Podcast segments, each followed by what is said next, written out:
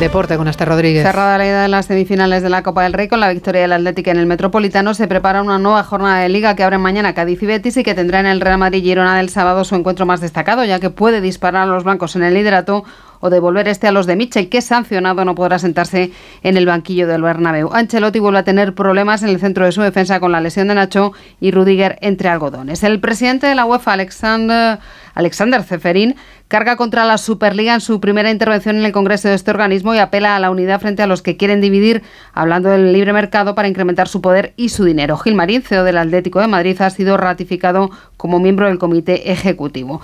Última entrega de los cuartos de final de la Copa de la Reina con los partidos Atlético Real Madrid y Levante Real Sociedad, Barça y Atlético. Ya están en semifinales. El vigente campeón del mundo de MotoGP, Banania, ha sido el más rápido en la tercera y última jornada de entrenamientos de pretemporada en el circuito de Sepam. Mar Márquez mejora sus prestaciones y termina sexto en su tercer día como piloto de Ducati. El debutante Pedro Acosta ha sido octavo. Además, la selección femenina de baloncesto se mide en Japón en el Preolímpico de Hungría y hoy hemos sabido que las medallas de los Juegos Olímpicos de París de 2024 llevarán un fragmento de la Torre Eiffel original de 1889. Vamos ya con la pregunta que